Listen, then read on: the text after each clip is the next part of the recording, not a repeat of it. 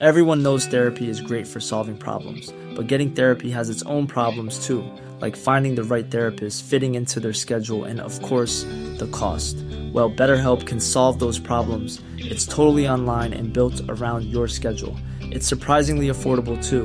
Connect with a credentialed therapist by phone, video, or online chat, all from the comfort of your home. Visit betterhelp.com to learn more and save 10% on your first month. That's BetterHelp, H E L P.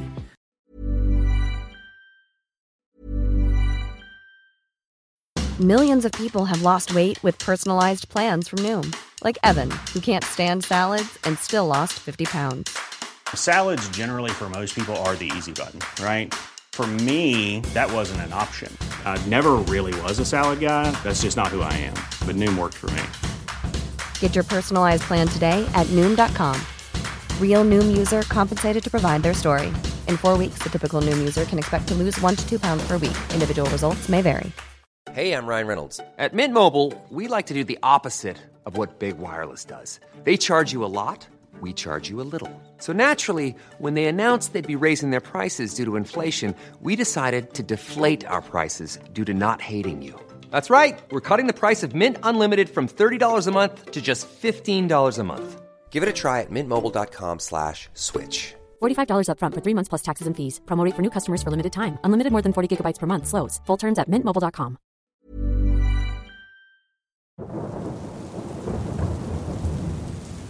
Buenas noches comunidad. Antes de comenzar, quiero agradecer a todos los que han enviado sus relatos y quienes se han unido al canal. Su apoyo es muy importante, me ayuda a traer más contenido para ustedes. Los invito a seguirnos en todas las redes sociales, en Facebook como Voces del Abismo e Instagram como BDA Oficial. Tenemos canal de Discord donde podrán interactuar con miembros de este canal, compartir relatos, dudas o participar en las llamadas que se realizan de vez en cuando. Si quieren conocer un poco más de mí, pueden seguirme en mi Instagram personal, como se muestra en pantalla. Todos los enlaces los dejaré en la descripción. Sin más, pónganse cómodos, apaguen las luces, colóquense sus audífonos y disfruten los siguientes relatos.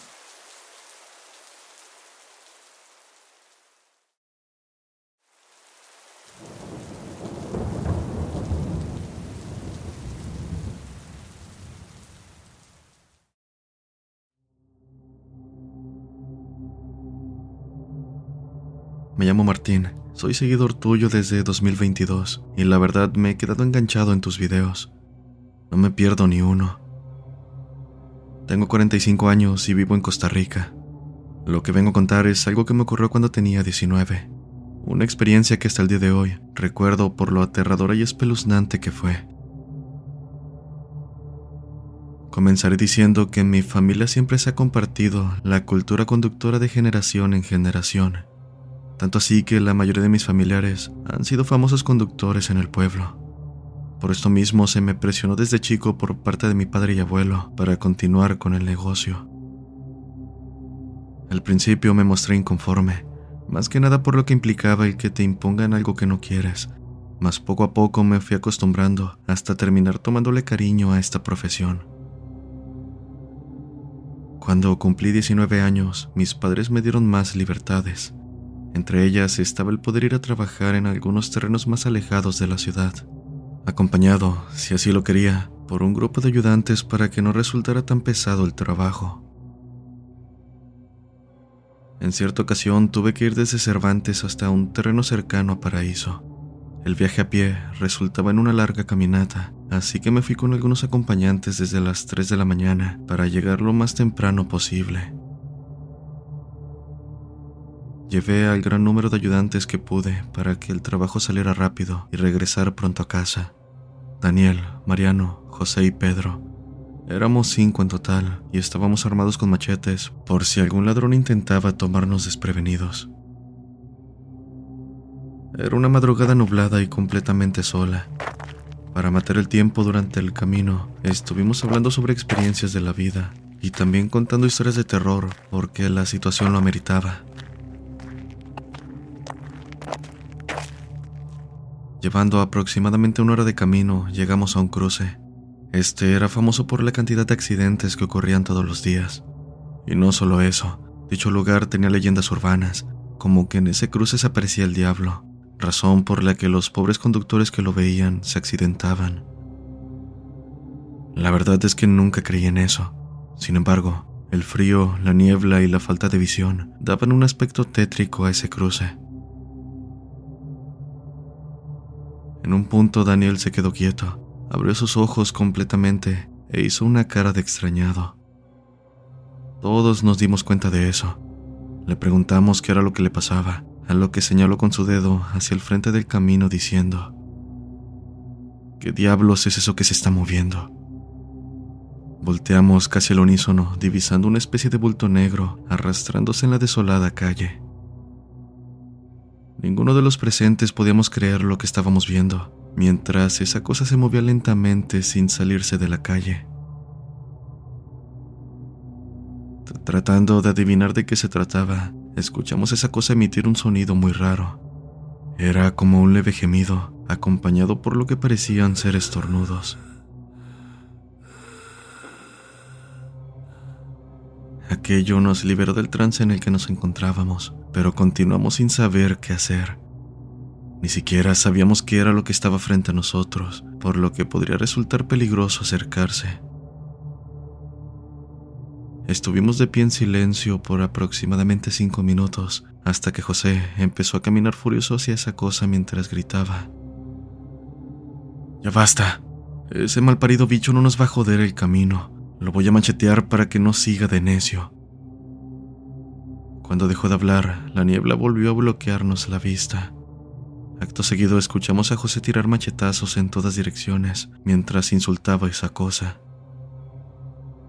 En un momento el silencio reinó el lugar. Me tropecé con una piedra cayendo en un hueco pequeño, por lo que grité para que alguien me ayudara, pues me había doblado el pie y temía que fuera algo grave.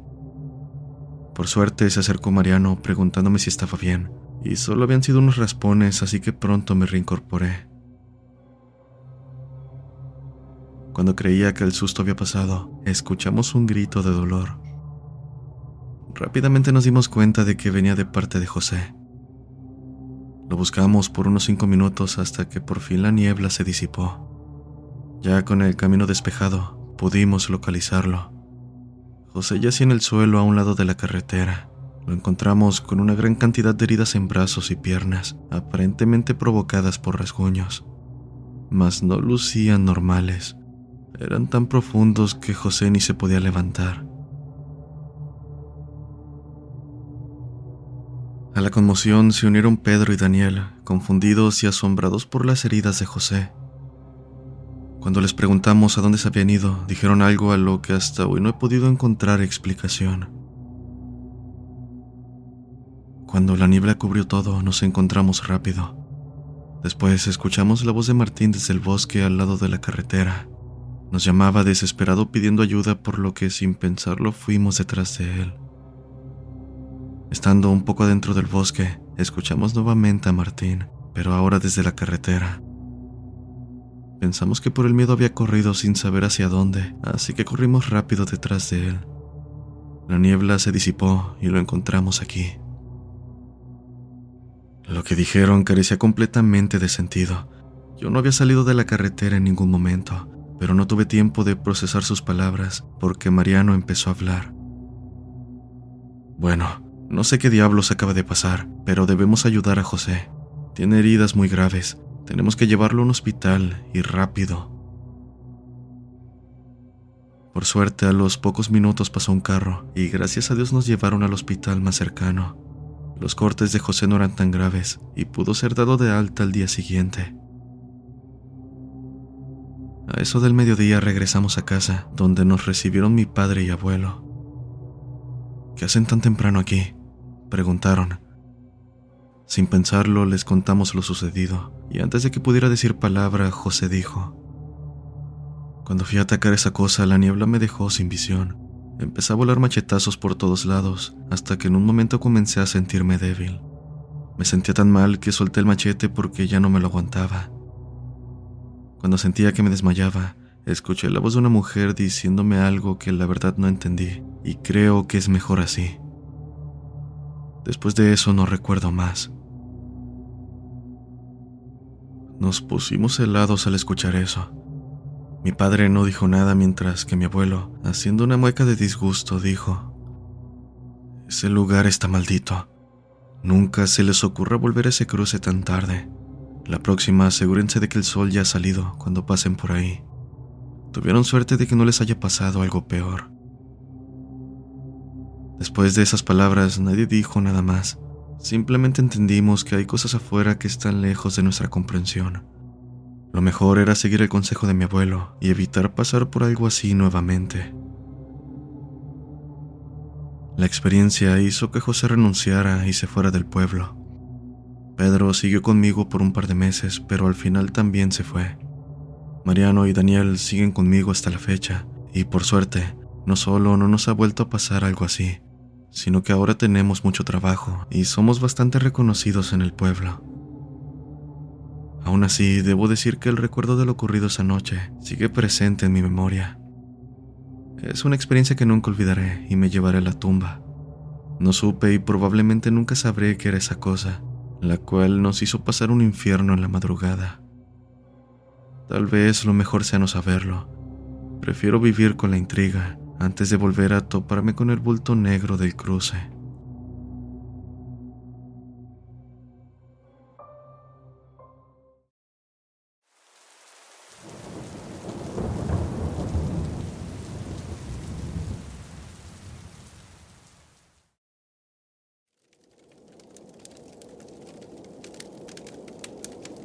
Buenas noches, Carlos. Por motivos personales, me gustaría mantenerme anónimo. Esto me ocurrió hace aproximadamente dos años. En aquel momento teníamos que hacer el servicio social que te pide la preparatoria, por lo que un amigo y yo fuimos a una secundaria cerca de nuestra casa, donde habíamos estudiado años atrás. El trabajo en sí consistía en ayudar en lo que se requiriera, mover muebles, organizar eventos, papeleos, etc. En realidad nada complicado, y resultaba mejor por el hecho de que nos hacíamos compañía, para que el tiempo se nos fuera más rápido. Sin embargo, por alguna razón que desconozco, mi amigo dejó de ir al paso de unas semanas, dejándome solo. Acontece que se acercaba la graduación de los alumnos, por lo que me ordenaron bajar varias sillas de unos salones abandonados en la parte de arriba, los cuales utilizaban mayormente como bodega. El trabajo era demasiado y agregando que solo iba tres horas al día, con un tiempo límite de tres días para bajarlas, no me quedó de otra más que pedirle al director ayuda de algunos alumnos de la secundaria, los que se pudieran para aligerar la carga y terminar en el tiempo previsto. Aceptó y diciéndome que iría a buscarlos, regresé a sacar las sillas, bajando con cuidado las escaleras ya que traía de dos en dos y los escalones eran demasiado cortos.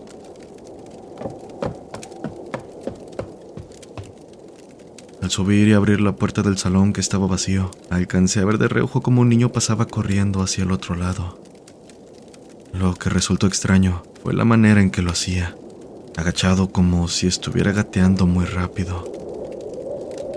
En ese momento pensé que era uno de los alumnos que había enviado el director para ayudarme, así que le dije bromeando, Hey, ya te vi, ven para que me ayudes a bajar las sillas que tenemos poco tiempo. Seguí con lo mío, esperando que el alumno saliera del salón donde aparentemente se había escondido. Pero al salir con más sillas y percatarme de que no salía, me dirigí al salón, un poco molesto para decirle que me ayudara. Cabe aclarar que las puertas de todos los salones estaban cerradas. Cuando llegué, vi la puerta medio abierta y cómo quedaba un espacio detrás de ella, donde perfectamente cabría un niño.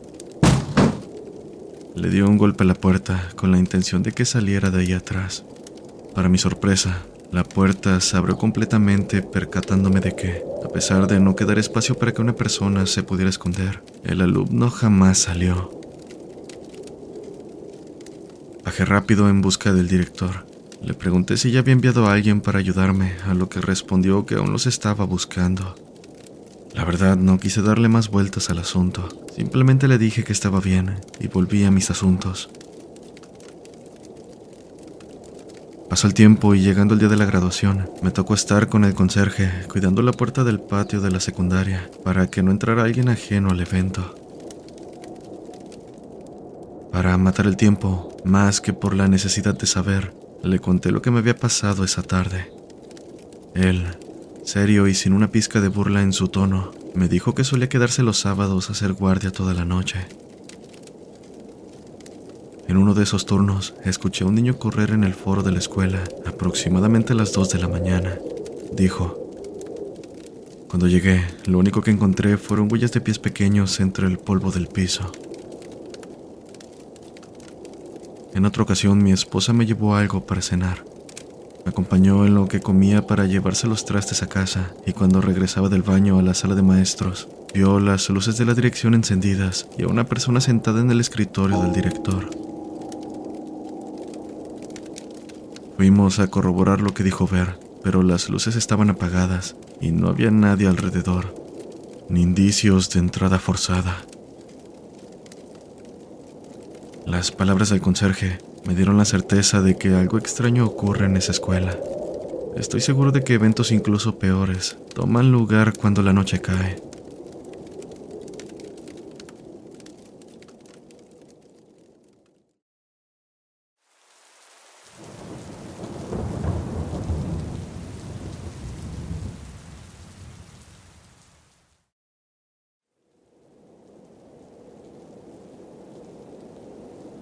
Buenas noches.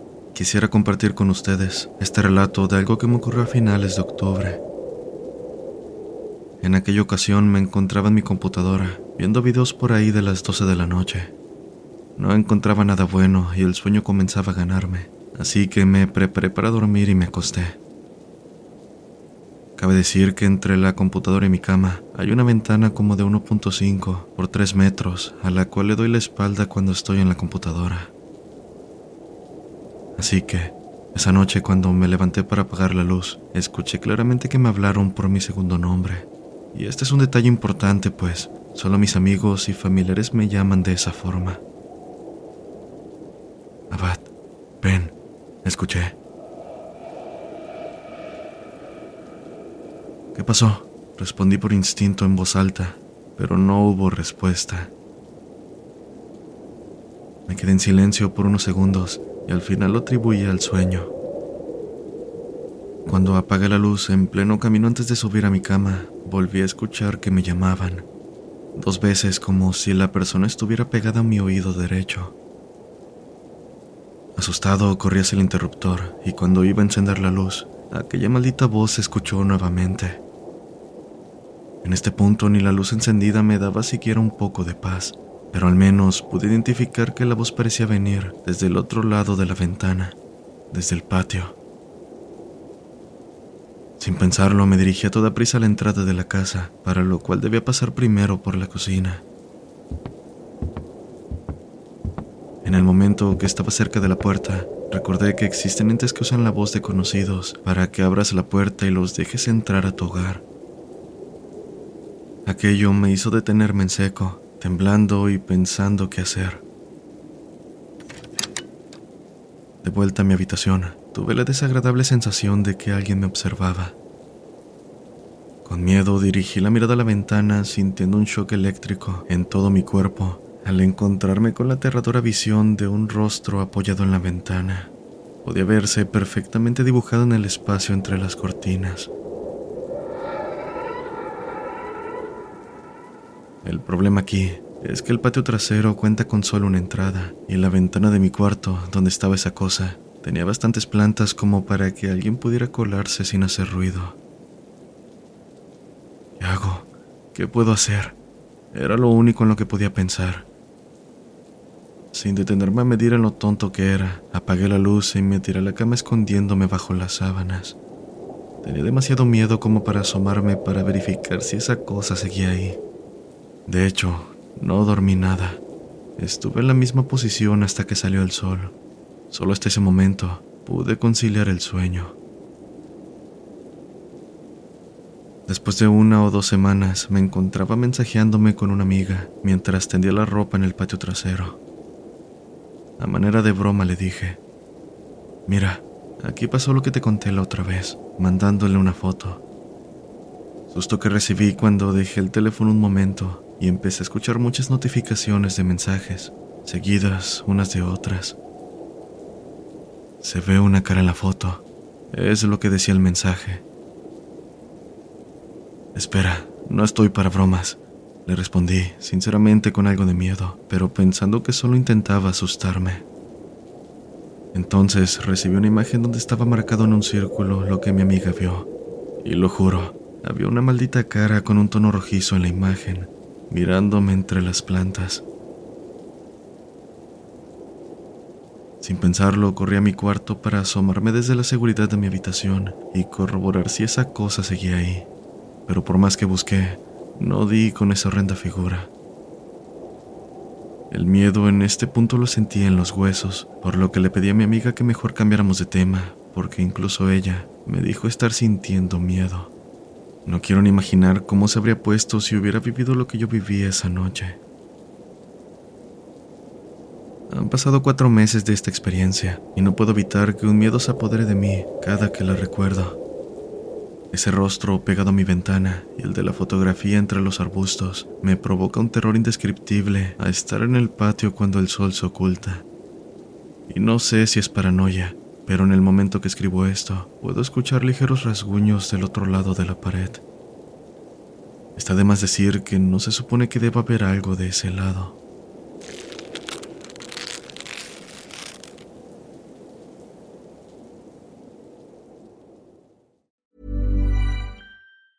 Hi, I'm Daniel, founder of Pretty Litter. Did you know cats tend to hide symptoms of sickness and pain? I learned this the hard way after losing my cat, Gingy. So I created Pretty Litter, a health monitoring litter that helps detect early signs of illness by changing colors, saving you money and potentially your cat's life. Pretty Litter is veterinarian developed, and it's the easiest way to keep tabs on your fur baby's health right at home. Go to prettylitter.com and use code ACAST for 20% off your first order and a free cat toy. Terms and conditions apply. See site for details.